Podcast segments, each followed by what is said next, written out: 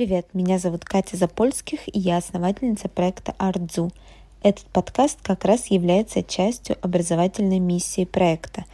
Кроме этого, мы производим собственные товары для детей про искусство. Заходите на наш сайт, ссылка в описании, и в наши социальные сети, где можно посмотреть всю линейку и много-много отзывов мам. Наш четвертый выпуск – это четвертая аудиоверсия прямого эфира – и на этот раз гостьей стала Алла Карельская, психолог и арт-терапевт. В этом эпизоде мы обсуждаем, что такое музейная арт-терапия, как картины могут помочь прожить разные эмоции и найти опору. Приятного прослушивания и ждем вас потом в любом музее мира, чтобы с этой помощью в том числе поддерживать свое ментальное здоровье.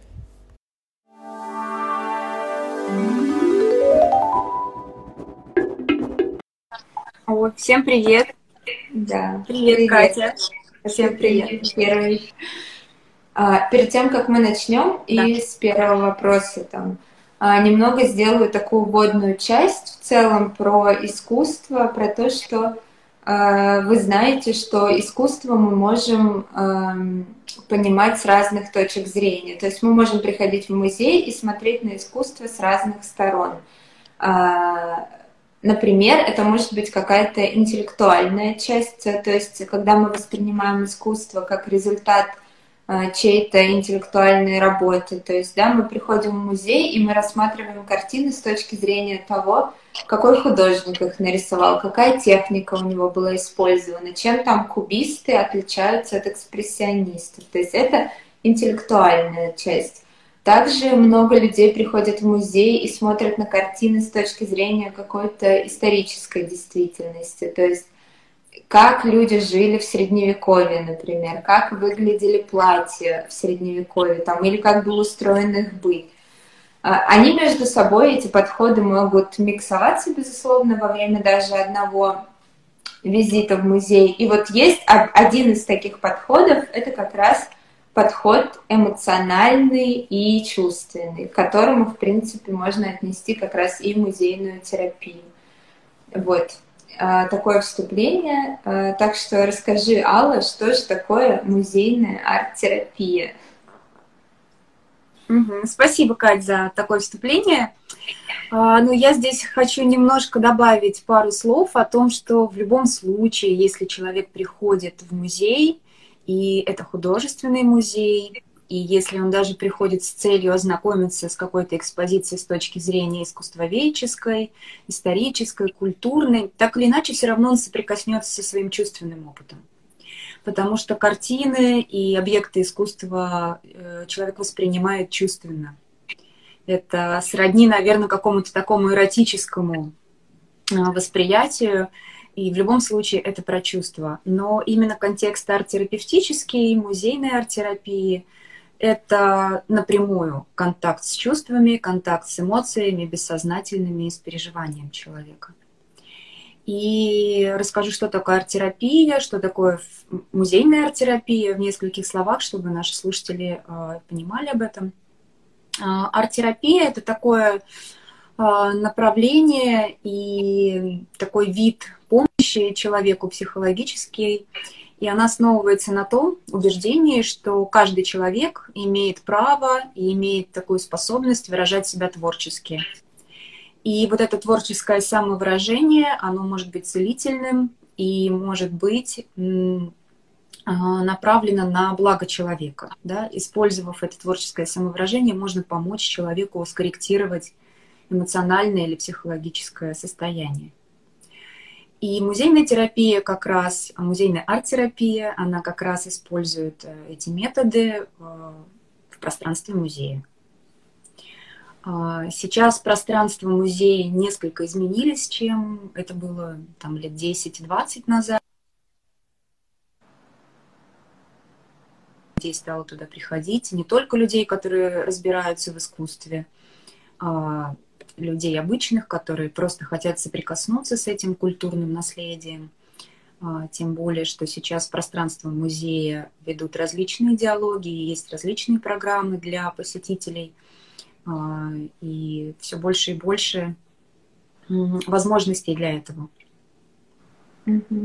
А чем вот отличается тогда арт-терапия от музейной? Я так понимаю, что арт-терапия сама по себе это когда ты с помощью разных техник, создавая что-то своими руками, как бы выплескиваешь эмоции или пытаешься с ними как-то справиться, переосмыслить их или вообще разобраться, что ты на данный момент чувствуешь. А музейное — это когда ты с помощью готовых образов все то же самое делаешь.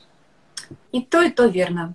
А, арт-терапия обычная арт-терапия, mm-hmm. назовем ее так, хотя существует ее тоже очень много разных направлений, но все то, что называется арт-терапией, она mm-hmm. использует действительно творческое выражение для того, чтобы выразить свои чувства и эмоции таким образом, которые никаким другим способом не могут быть выражены. А, зачастую люди, пережившие травмы, какие-то испытания, потери. А, очень сложно с этими эмоциями и чувствами жить и каким-то образом о них говорить и выражать. И творческое самовыражение как раз здесь э, подходит идеально и помогает человеку справиться с этим. А, и музейная арт-терапия, она использует, да, объекты искусства, уже готовые, скульптуры, картины, какие-то, может быть, другие, для того, чтобы человек соприкоснулся с тем, с тем, что в любом случае его будет трогать mm-hmm. в соприкосновении с этим арт-объектом. Но я использую еще обязательно а, в своей сессии музейной арт-терапии создание своего творческого объекта, либо mm-hmm. в начале, ну, в конце обязательно человек после арт-сессии делает нечто свое. Зачем это нужно, можно будет потом рассказать. Mm-hmm. А расскажи, вот какие техники ты используешь э, именно в процессе хождения по музею с э, клиентом? Так, вот это вопрос такой, он э, на самом деле не совсем однозначный, потому что ответить на него конкретно, какие техники, будет непросто. Uh-huh. Я использую процессуальный подход в своей практике, то есть я иду за процессом человека.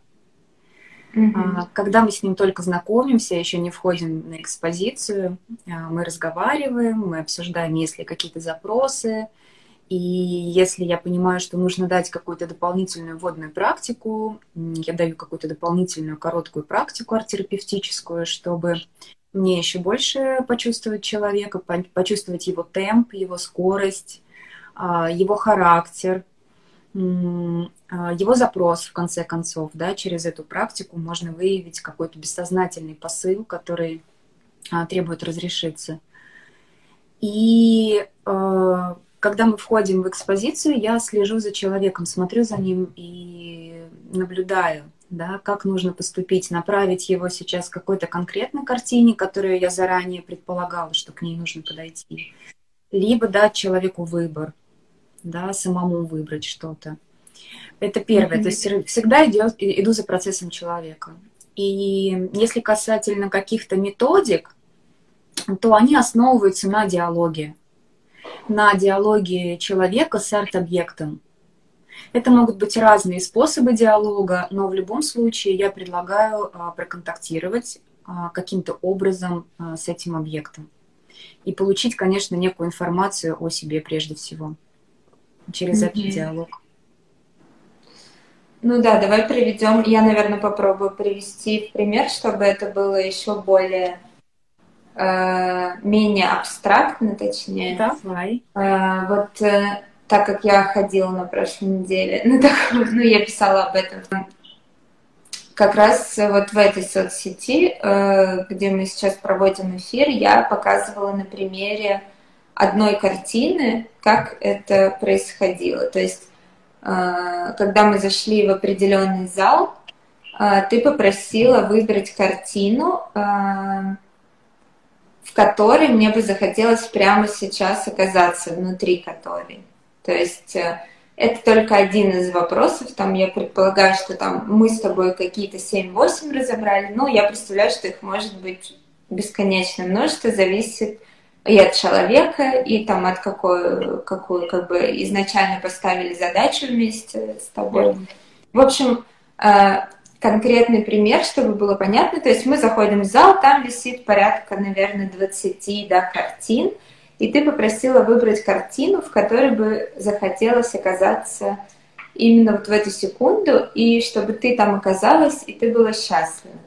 И, как вот я рассказывала в сторис, что я оказалась, я выбрала картину, где была маленькая девочка с мамой, ну или не мамой, но скорее всего с мамой, а, они только что выбежали из бани, это холодный день, и мама полностью обнаженная. Она одевает девочку в теплую шаль на, на голову, укутывает ее, в общем.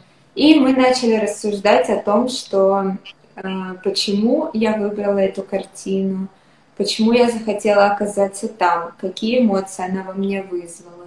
А, с чем они у меня ассоциируются. И там, конечно, безусловно, много каких-то отсылок к моему детству. Я частично об этом в сторис тоже говорила. А, и таким образом, с помощью этого выбора, с помощью этих вопросов удалось а, воссоздать, во-первых, какое-то необыкновенное чувство тепла внутри, которое помогла показать эта картина.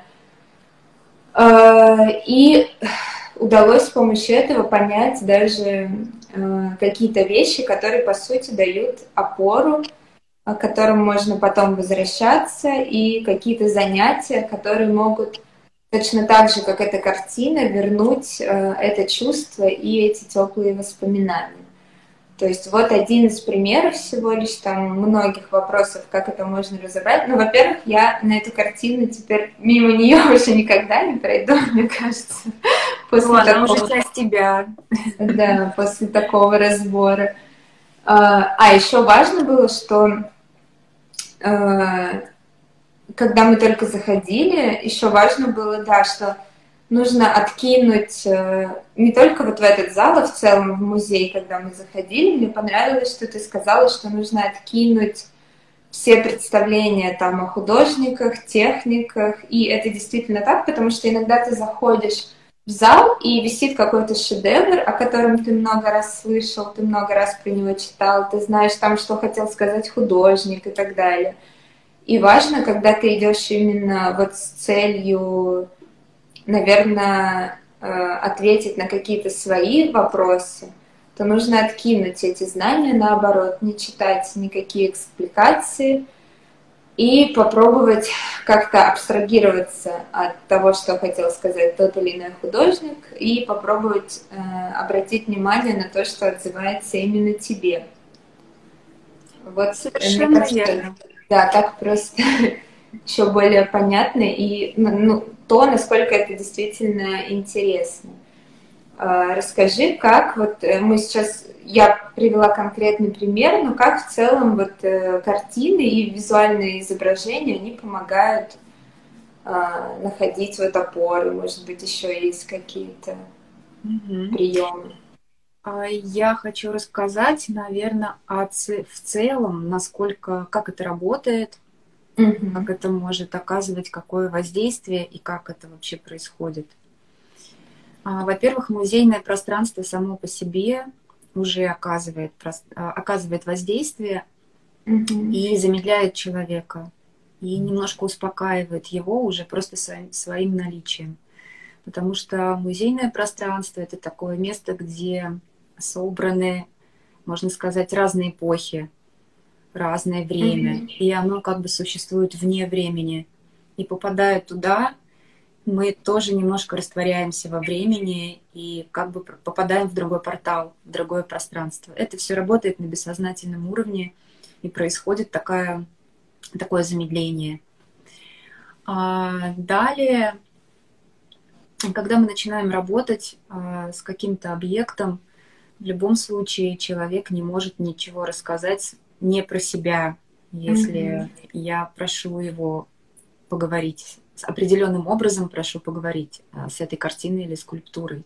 Здесь работает механизм проекции, наверное, каждому знакомо это слово, да, это когда человек а, проецирует на что-то, буквально переносит из своей внутренней реальности какие-то качества, которые ему присущи, он это переносит на другой объект или на другого человека, проецирует буквально как mm-hmm. проектор. И вот это основной механизм, который здесь работает. И плюс еще, конечно, механизм символизации. Это все, что... Это те механизмы, которые есть у каждого человека. Mm-hmm. Когда мы соприкасаемся с каким-то, ну, например, да, увидела я какую-то картину, арт-терапевт меня попросил определенным образом с ней проконтактировать. И я здесь тут же почувствовала и увидела, как, как это связано с моей жизнью. То есть этот образ сразу же мне на чем-то напо- что-то напомнил мне, с чем-то ассоциировался. Я перенесла как бы свою действительность на этот объект. И затем mm-hmm. оно у меня сразу же стал символом этого моего состояния. То есть целительность э, и целительный потенциал здесь в том, что когда человек приходит в непонятном состоянии, тревожном, разрозненном, ему непонятно, что делать и куда двигаться, можно представить, что у него внутри такой какой-то хаос находится. Хаос из мыслей, чувств и эмоций. И когда он находит символ, этот символ как бы собирает в себя и становится таким единым а, образом и символом всего того состояния, которое человек на него переносит. Он говорит, да, это похоже вот на это я сейчас испытываю вот это. И у него уже в этот момент происходит интеграция, соединение, воссоединение всех его разрозненных частей вот на уровне образа, на уровне символа, в какую-то единую структуру. И на самом деле это уже большая психологическая работа, человеку становится с этим гораздо легче. Он уже не разобранный, а в нем mm-hmm. уже есть структура, которую он даже может назвать. А естественно, что человек не может себе присвоить что-то, если у этого нет названия. Ну, например, если он видит а, какую-то картину, ну вот давай приведем пример. Если можно, с нашей последней сессии, а, я не буду mm-hmm. рассказывать конкретно, что там было, но какой-то mm-hmm. пример у нас там был с тобой про опору, про нахождение опоры. Mm-hmm. Вот. И а, когда мы начали с тобой работать, ты сразу обнаружила это, и ты назвала, что это опора. Ты дала этому название. То есть как будто ты собрала все, что у тебя внутри с этим было связано, и сказала, это опора. Соответственно, когда ты дала этому уже название и почувствовала в себе, значит, ты это присвоила. Ты можешь это забрать себе и сказать, это мое. Когда это не названо, не обнаружено, мы не можем даже к себе это присвоить никак. А здесь mm-hmm. найдено, ассоциировано, названо все, я его, оно мое, я его забираю, я это чувствую, я помещаю к себе в тело. Mm-hmm. Есть, ты помнишь, да, каким образом мы это еще, mm-hmm. этот опыт запускали в тело, присваивали ему а, телесный отклик.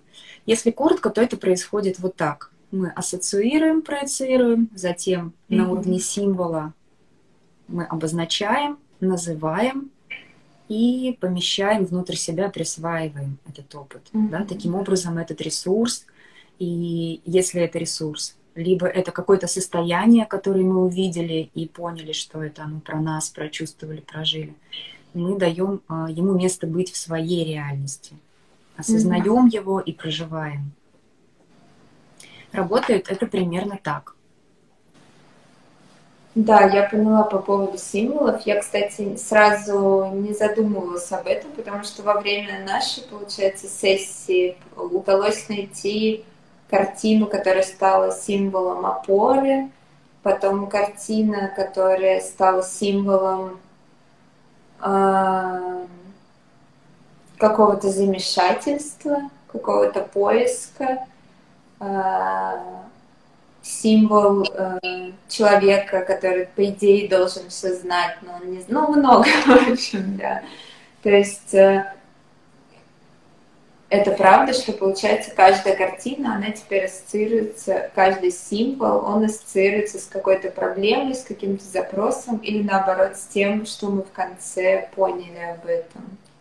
Mm-hmm. Я еще, знаешь, подумала о том, что э, мне было довольно просто э, рассуждать и как-то давать ответы, что ли, изнутри, потому что э, я немного такой подготовленный человек, в том смысле, что э, я уже три года нахожусь в личной терапии, и в последнее время я еще пробовала всякие другие техники, которые помогают тебе понять, свои чувства. И поэтому я пришла к тебе такая немного подготовленная. Но, например, если бы мы встретились пару-тройку лет назад, думаю, что мне было бы довольно проблематично формулировать там и даже отвечать на какие-то самые простые, казалось бы, вопросы. Вот а что ты делаешь, э, если человек э, не может сформулировать там свои чувства, у него вот не, не раскачан скилл? Угу. Смотри, чувство есть у человека всегда. Любой mm-hmm. отклик он будет. Даже если он скажет, я ничего не чувствую, это тоже чувство. Mm-hmm. Mm-hmm. И как это чувство можно описать, проассоциировать, можно просто элементарными словами. Я попрошу, например, может какой-то жест сделать.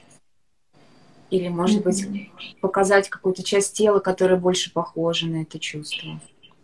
Или, может быть, даже какое-то слово попрошу сказать, чтобы оно каким-то образом выражало вот эту невозможность выразить.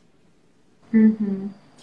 Всегда, всегда можно найти способ выражения и способ и отклик на это, да, через тело, через слово, через движение. Mm-hmm. Чувственный опыт можно упаковать по-разному. И mm-hmm. опять же, это зависит от человека. С каждым можно найти, с каждому можно найти свой подход. Mm-hmm. Не было такого, вот не было такого еще у меня, чтобы кто-то не смог никак а, что-то сказать про свой опыт, который у него был. Всегда все выражают, и всегда все по-разному. Mm-hmm. А какие если мы здесь? Помнишь, а, ну, да, говори, говори. Если ты помнишь, мы в завершении делали с тобой в таком уютном лобби, делали свой арт-объект. Mm-hmm. А, и вот еще этот арт-объект, как раз он является тем выражением сложно выразимого. Если человеку было непросто, если ему сложно было соприкоснуться с какими-то образами и своими внутренними переживаниями, может быть, травматичными даже, и как раз создание творческого продукта, какой-то, mm-hmm. какого-то рисунка, коллажа, а, это тоже зависит от того, какая у нас цель. А, оно как раз позволяет человеку вот это вот все собрать и выразить не словами через mm-hmm. творческий объект. И мы потом уже об этом можем немножечко пообсуждать и поговорить после того, как человек создаст. Mm-hmm. А какие музеи ты любишь э, в Москве именно с точки зрения терапии? Куда лучше пойти? А, тоже зависит от запроса и mm-hmm. зависит от контекста. Мне нравится музей Новая Третьяковка, постоянная экспозиция, потому что там действительно большое, широкое поле для работы она включает в себя постоянные экспозиции, очень много разнообразных, разноплановых, эмоциональных и по-разному насыщенных а, работ. И там можно работать практически с любой темой. Mm-hmm. Она очень удобная в плане того, что у нее очень удобный маршрут, удобное расположение залов. Также мне нравится, очень нравится Пушкинский музей вот, там немножко сложнее, потому что он большой, и время на прохождение, оно может быть немножечко больше, да. А, ну, вот эти вот два мои любимчики. А насколько вообще музейная арт-терапия, она популярна у нас и за рубежом, если ты знаешь, да? Ну, у нас она не настолько популярна, как за рубежом. Наверняка слышали, да, вот буквально в сентябре в Брюсселе начали выписывать рецепты да. в музее.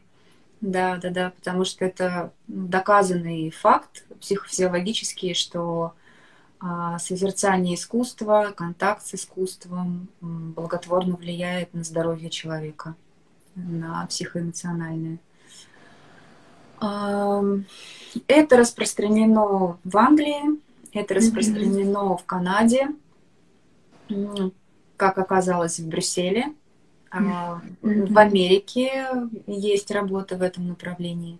Но и у нас в России тоже. А, в Санкт-Петербурге русский музей давно уже работает с арт-терапевтическими программами. У них, если вы зайдете на сайт а, Русского музея, там есть даже раздел арт-терапия, и вы увидите там множество программ, которые они предлагают. Это все групповые программы.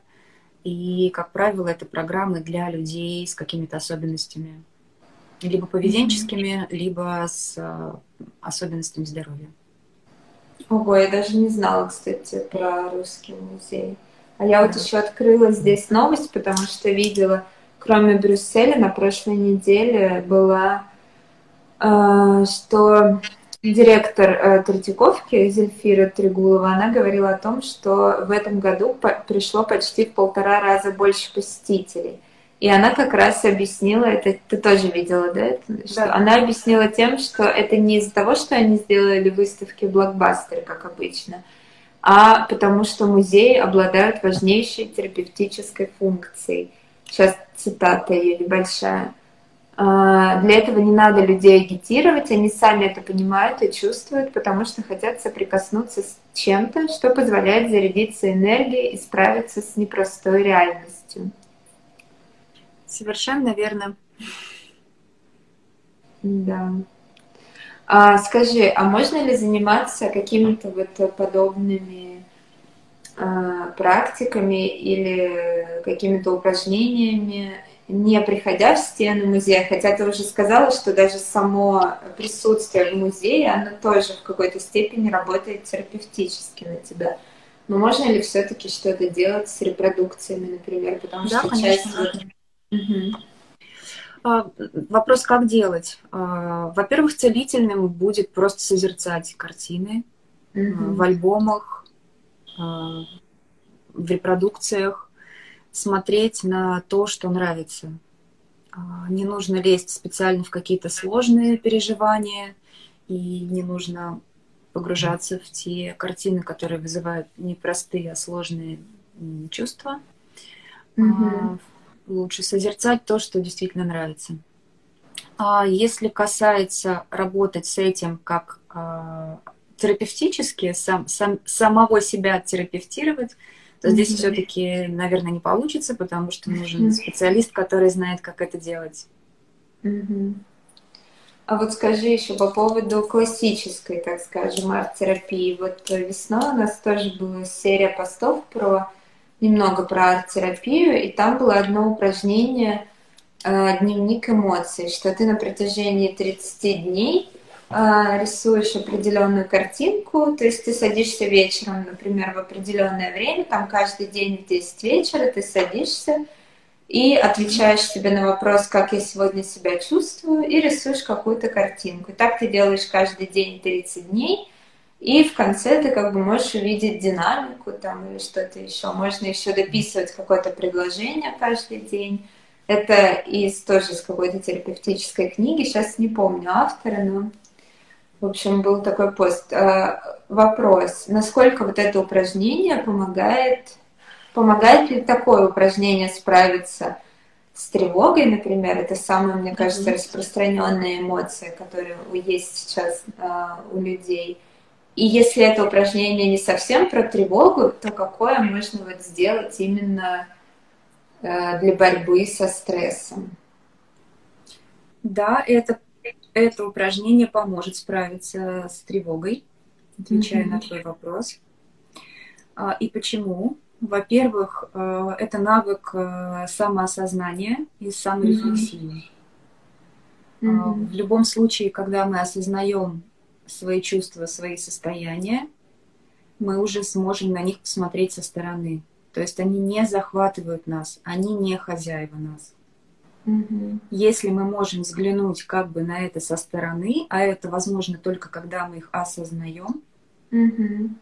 и когда включается здесь такой в наш внутренний наблюдатель, который это смотрит как бы со стороны и смотрит, mm-hmm. как это работает, откуда причина, как, какое следствие – то тогда эта эмоция, это чувство, она уже не захватывает нас, она уже не король над нами.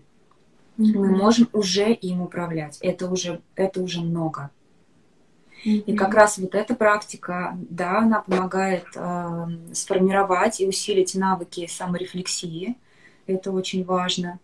Ну и опять же творчески выразить. да, дать mm-hmm. этому чувству выход какой-то, выход в творческий объект, в зарисовку, в движение руки, дать этому, дать этому жизнь не только внутри себя, а поделиться mm-hmm. этим чувством, допустим, с бумагой или с тем материалом, куда мы это выносим. Если мы этим делимся, в нас внутри mm-hmm. этого становится меньше. Mm-hmm. Ответ да. Да. А какие вот, может быть, еще упражнения или что вот еще можно сейчас с этой точки зрения попробовать попрактиковать для борьбы со стрессом? Для борьбы со стрессом я рекомендую дыхание прежде всего, mm-hmm. так как я занимаюсь не только арт-терапией, но еще различными другими практиками. Mm-hmm. И арт-терапией в чистом виде я, наверное, не занимаюсь, потому что у меня такая больше холистическое, mm-hmm. холистическое направление, где использую различные подходы mm-hmm. терапевтические. И работа с дыханием, наверное, сейчас одна из самых важных Угу. Этого можно всего много найти даже в интернете просто, как справиться через дыхание со стрессом. Здесь можно даже не занимать много времени говорить об этом. А, если не можете найти какие-то практики, то просто дышите, просто глубоко дышите. Ты имеешь в виду, что медитация, например, как вариант, да? Может? А просто, просто даже дышите осознанно. Вот идете по улице, осознавайте дыхание. Mm-hmm. Вдох и выдох. Просто осознанно. Внимание туда. Mm-hmm. Внимание в дыхание. Mm-hmm. Если мы даем внимание в дыхание, ум уже успокаивается. У нас mm-hmm. уже нет...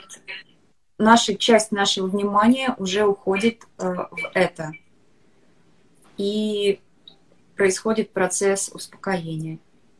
Если mm-hmm. еще вспомнить такой физиологический аспект дыхания, что э, дыхание, что тревожность это затрудненное дыхание в моменты сильного напряжения. Mm-hmm. И это с точки зрения физиологии, если рассмотреть тревожность. В самой этой формулировке уже есть ответ и совет, как действовать, да, если э, это чувство нахлынуло. Угу. Нужно просто дышать, давать себе как можно больше раздышаться, но не уходите в сильно глубокое дыхание часто, иначе это уже будет немножко другой процесс, похожий на холотропный. Угу. Прежде всего дыхание. Если говорить про арт-техники, можно делать все. Можно просто, просто можно взаимодействовать с различными материалами художественными, которыми вам хочется просто почувствовать, с каким хочется взаимодействовать с материалом. С красками, можно вырисовывать свои состояния, можно сделать рисунки в круге. Они тоже очень целительные.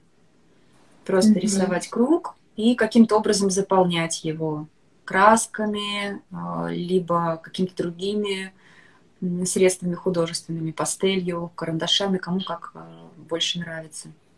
Это тоже очень поможет стабилизировать состояние и справиться с непростым своим состоянием.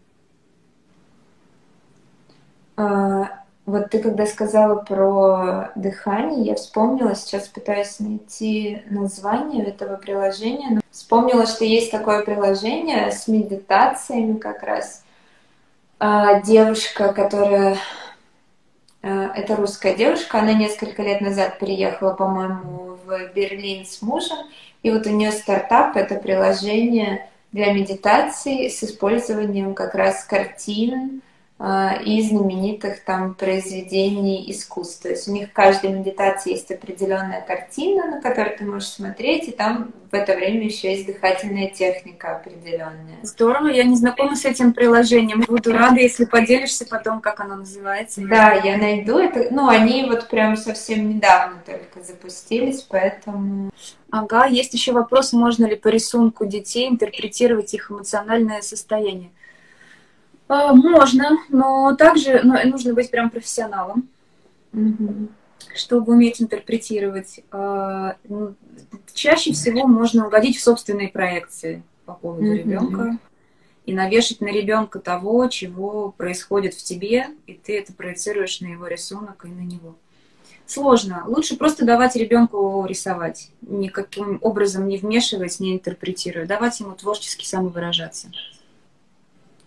Кстати, на эту тему есть классная книга, но она опять-таки для либо педагогов, либо каких-то супер заинтересованных мам, но там есть классные мысли. У нас тоже был пост на это, э, про эту книгу, довольно популярный. Она называется «Детский рисунок». Не помню, а как точно автора девушку зовут. А, и там как раз говорилось тоже немножечко и про проекции, когда ты оцениваешь, и ты говоришь то, что ты видишь, соответственно, а ребенок, он может э, до этого думать одно, но после того, как мама, а, а мама для многих детей это все, после того, как она что-то озвучила, он это может перенять тоже на себя. Но там больше всего мне понравилась мысль даже не это, а то, что лучше вообще не оценивать не как э, рисунки детские, потому что для них важен процесс, а не результат зачастую, особенно для маленьких дошкольников, э, что они с этой помощью как-то выражают себя, свои мысли, ну и свои какие-то чувства а мы пытаемся увидеть, что в этом такого красивого получилось. То есть мы немножечко путаемся, что мы с ними на разных в этом моменте плоскостях находимся. Совершенно и верно. Еще, И еще там была просто классная мысль, пока не забыла, что там было много примеров, что э, ребенок нарисовал там что-то страшненькое, как вам показалось, и вы можете ему сказать, ну фу, какой рисунок некрасивый, некрасивый. Но это уже надеюсь, совсем так, да, надеюсь, так никто не делает. А, но ребенок, это так как для него важен процесс, а не результат, он воспримет это не, он не сможет отделить себя от рисунка, и он может воспринять это как, как будто вы говорите, что это он, фу, плохой, а не рисунок. Вот, да, с детьми тут нужно быть очень аккуратным. У меня есть такой еще случай из, из моего материнского общения с моим ребенком и с его творчеством. А, когда сыну было, может быть, годика два, mm-hmm. он начал активно использовать карандаши, до этого интереса не было, карандаши, разные цвета, фломастеры. И он попробовал один цвет, попробовал другой, и, и сразу потянулся к черному. И у него все рисунки были черные. И он довольно долго рисовал черным. И э, кто-то мне говорил, что Алла, посмотри, твой рисун... ребенок рисует черным, это же страшно-страшно, что-то с ним не так. А, я понимаю, что все так. Просто для него черный, я наблюдаю за ним, и я понимаю, что таким образом он исследует контрасты. Mm-hmm что вот бумага белая, и вот какой самый-самый такой цвет, который будет, это черный, да, и он попробовал там посветлее, и потом в других каких-то моментах я это увидела, что это всего лишь исследование противоположностей, как он это а, исследовал в другой своей игре, там, как он это исследовал в лепке, еще в чем-то. Это, это для него было всего лишь исследование противоположностей на а, примере контраста. Mm-hmm. Это довольно-таки, ну сколько, ну прошло, да, было какое-то время, и потом прошло, и в этом не было ничего ужасного и плохого. Mm-hmm. Просто такой вот э, решила поделиться таким примером. Интересно, кстати, да, про контраст я не думала. Но часто я знаю, что если рисую черным, то обязательно что-то значит плохое происходит у ребенка. Такой стереотип есть, да. Стереотип. А, ну, давай тогда вот ответим на вопрос, который был в комментарии. Наверное, на этом закончим просто. Он mm-hmm. был очень длинный, а, но сейчас попробую как-то его зачитать, чтобы все были а, в контексте. А, давно заметила, что дочь в определенные моменты переживания какой-либо ситуации ищет подобное в книгах и на картинах. Например, в период сильной привязанности к папе подолгу рассматривала репродукцию картины «Прощание Гектора с Андромахой» и плакала, показывая поочередно пальчиком на Гектора и младенца. И повторяющиеся разговоры об этой картине в итоге привели к спокойному ее рассматриванию, без слез, и спокойным расставанием с папой – Сейчас, когда дочь начала ходить в детский сад, она на всех картинах ищет маму с ребенком и все время повторяет, все мамы очень любят своих деток. но пока заканчивается все равно слезами. А, поддерживаю, проговариваю, обнимаю, даю выплакаться. А как быть с картинами, с военными сюжетами? У меня нет сил обсуждать их с дочерью. Вижу, что меня они сейчас угнетают, а ребенка они очень интересуют. А, предполагаю, изображением ярких эмоций. Ситуация, когда картина помогает дочери узнать и прожить какие-либо сильные эмоции, для меня становится нетерапевтичной. Можно ли найти баланс между влиянием искусства, пропусканием его через себя и бесстрастным созерцанием? Вот. Угу. Так, ну я, наверное, начну не с вопроса, а угу. с некоторых противоречий, которые я услышала в этой истории. А, ну, во-первых, хочу сказать, что если нет силы, желания смотреть куда-то, то не надо туда смотреть. Угу. Естественно, если э, нет желания смотреть военную тематику, даже если ребенок просит, не нужно туда смотреть, потому что ребенок все равно будет считывать состояние родителя, и, mm ну, это нехорошо, да. Нет сил, нет желания, если это травмирует, не идем туда. А, и второй вот как раз, где я услышала противоречие, это про то, что вроде бы как а, девушка спрашивает о том, что я вижу, что мой ребенок использует а, как бы рисование и образы в целях своей терапии, да? То mm-hmm. есть она, можешь там прочитать вот фразу? Для меня это не терапевтично. Ну, это было как раз про то, что ты уже сказала, что дочка хочет узнать, там, например, про вот э, сильные эмоции на военных картинах, а для мамы это сейчас будет не терапевтично. Там, там был другой, там mm-hmm. было другое про... Для меня это не терапевтично. Вот, вот ситуация, когда картина помогает дочери да. узнать и прожить какие-либо сильные эмоции, mm-hmm. для меня становится да, не терапевтичной.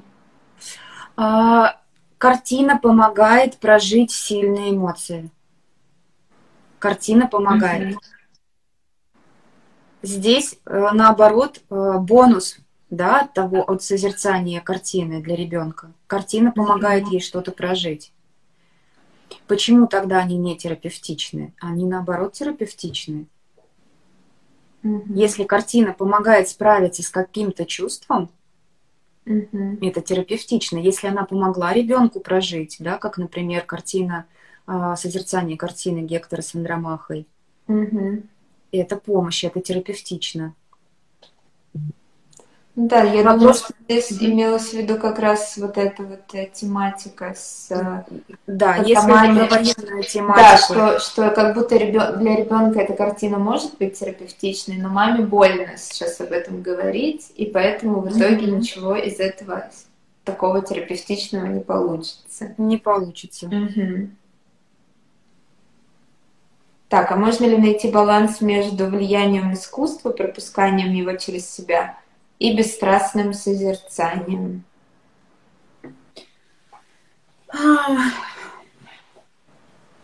Можно. Во всем можно найти баланс. Во-первых, я в этом уверена. Что касается именно этого баланса, то пропускание искусства через себя в любом случае происходит, если мы на это соглашаемся. Угу. Если мы целенаправленно туда идем. Если мы идем а, на музейную арт-терапию, если мы работаем м, в контексте музейной арт-терапии, но не в музее, допустим, а в кабинете с арт-терапевтом, да, и делая галерею, а, это mm тоже возможно. Делая галерею, допустим, в кабинете, или галерею своих собственных работ, а, то тут без глубинного проживания не обойтись. Здесь мы целенаправленно mm-hmm. идем туда. Бесстрастное созерцание, скорее всего, может получиться, когда мы идем за порцией вдохновения, и мы знаем уже априори, что эти картины, они нас вдохновляют. Mm-hmm. Что мы где-то увидели, допустим, анонс какой-то коллекции, и мы примерно представляем о чем-то, и вау, как здорово, мне хочется с этим соприкоснуться. Чаще всего это происходит даже бессознательно. Mm-hmm. У человека такая мысль возникает, здорово, хочу это увидеть, хочу это почувствовать. Мы идем за вдохновением, за порцией вдохновения. И это, скорее всего, будет бесстрастное такое созерцание. Mm-hmm. Но так или иначе, а, у меня лично получается всегда что-то посередине. Угу. Ну, это, мне Когда... кажется, то, с чего мы как раз начали, что можно смотреть по-разному. То есть ты можешь идти и идти на выставку и думать, что ты будешь бесстрастно созерцать и просто смотреть там, а, потому что тебе интересно, например, натюрморт 17 века голландский, ты хочешь посмотреть, как они это рисовали, какие они там зашифровывали смыслы, и тебе это интересно с этой точки зрения. Но внезапно наткнуться на какую-то картину, которая откроет э, какой-то чувственный поток, не знаю. И это может убежать от этой картины и сказать, ой-ой-ой, я не хочу это видеть. Да, так часто происходит. И у меня есть картины ну, вот в данный момент в моей жизни, которые, например, не хочу соприкасаться, потому что я знаю, что чем больше я туда буду смотреть, тем больше травматического опыта, который mm-hmm. сейчас э, в данный момент я не готова его поднимать, потому что другая цель а, поднимется. И есть такие картины, mm-hmm. которые для меня, я просто знаю, что вот туда не ходить. Вот не сейчас. Как я хожу по такому принципу в музее, об этом мы не сказали. Это может быть интересно, наверное, и тебе, и нашим слушателям. И я, можно сказать, устраиваю такое путешествие героя для человека, где поход начинается с определенной главы и заканчивается с, тоже с определенной главы. Mm-hmm. И в этом есть определенная динамика. И эта динамика, она соответствует вообще динамике а, любого процесса, либо трансформационного, либо жизненного процесса.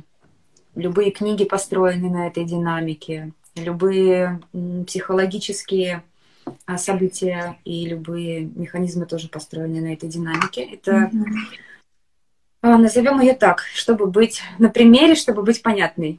Например, сказки любые. Жили-были, не то жили, все было хорошо. А, первая глава, да. Потом случилась какая-то беда, прилетел Горыныч, схватил невесту, mm-hmm. улетел, и все в шоке. Это вторая глава. Да? Первое mm-hmm. это состояние покоя, все классно, все хорошо, живут, не тужат, идет какая-то бытовая история. Второе, случается какая-то история, какая-то беда, что-то, травма, все что угодно. В общем, случается что-то, что рушит этот порядок, mm-hmm. и надо дальше с этим что-то делать. Третья глава — это борьба, это путь. И четвертое — это когда уже произошло некое действие, Горыныча, сходили куда-то, да, к арт-терапевту, психологу, я сейчас вот этими двумя понятиями оперирую, сказкой и терапией. Но на самом деле любая история, mm-hmm. она касается такой динамики. И мы имеем некий результат как э, возрождение. Да, и это уже возрождение в новом качестве. То есть еще раз проговорю вот эти четыре структуры. Все было хорошо, жили, не тужили. Второе, случилась какая-то беда. Третье, человек mm-hmm. отправляется на разрешение этой беды. И четвертое, mm-hmm. человек возрождается в новом качестве, когда он эту беду э, разрешил и справился с этой ситуацией. Таким же образом, по такой же динамике я провожу человека в музее. Mm-hmm. Человек об этом не знает, конечно. Это интересно, кстати. Ну, то есть вначале мы идем в ресурсы, то, mm-hmm. то что э, в покое. Дальше мы соприкасаемся с какими-то сюжетами, которые напоминают о какой-то а, либо поднимают те чувства, которые сейчас непростые, да, что-то mm-hmm. случилось. Дальше мы идем туда, где есть возможность увидеть то, как человек с этим справляется, mm-hmm. как он проходит третий этап. И четвертое завершение мы идем на поиск ресурса, чтобы смотреть, а в каком же качестве мы возродились, что произошло. Mm-hmm. И вот эта динамика, она очень терапевтична. А, может быть, вы слышали о перинатальной теории Станислава Грофа. Это тоже, это тоже все оттуда. Я вот теперь задумалась, и ведь у нас реально был такой путь в музее.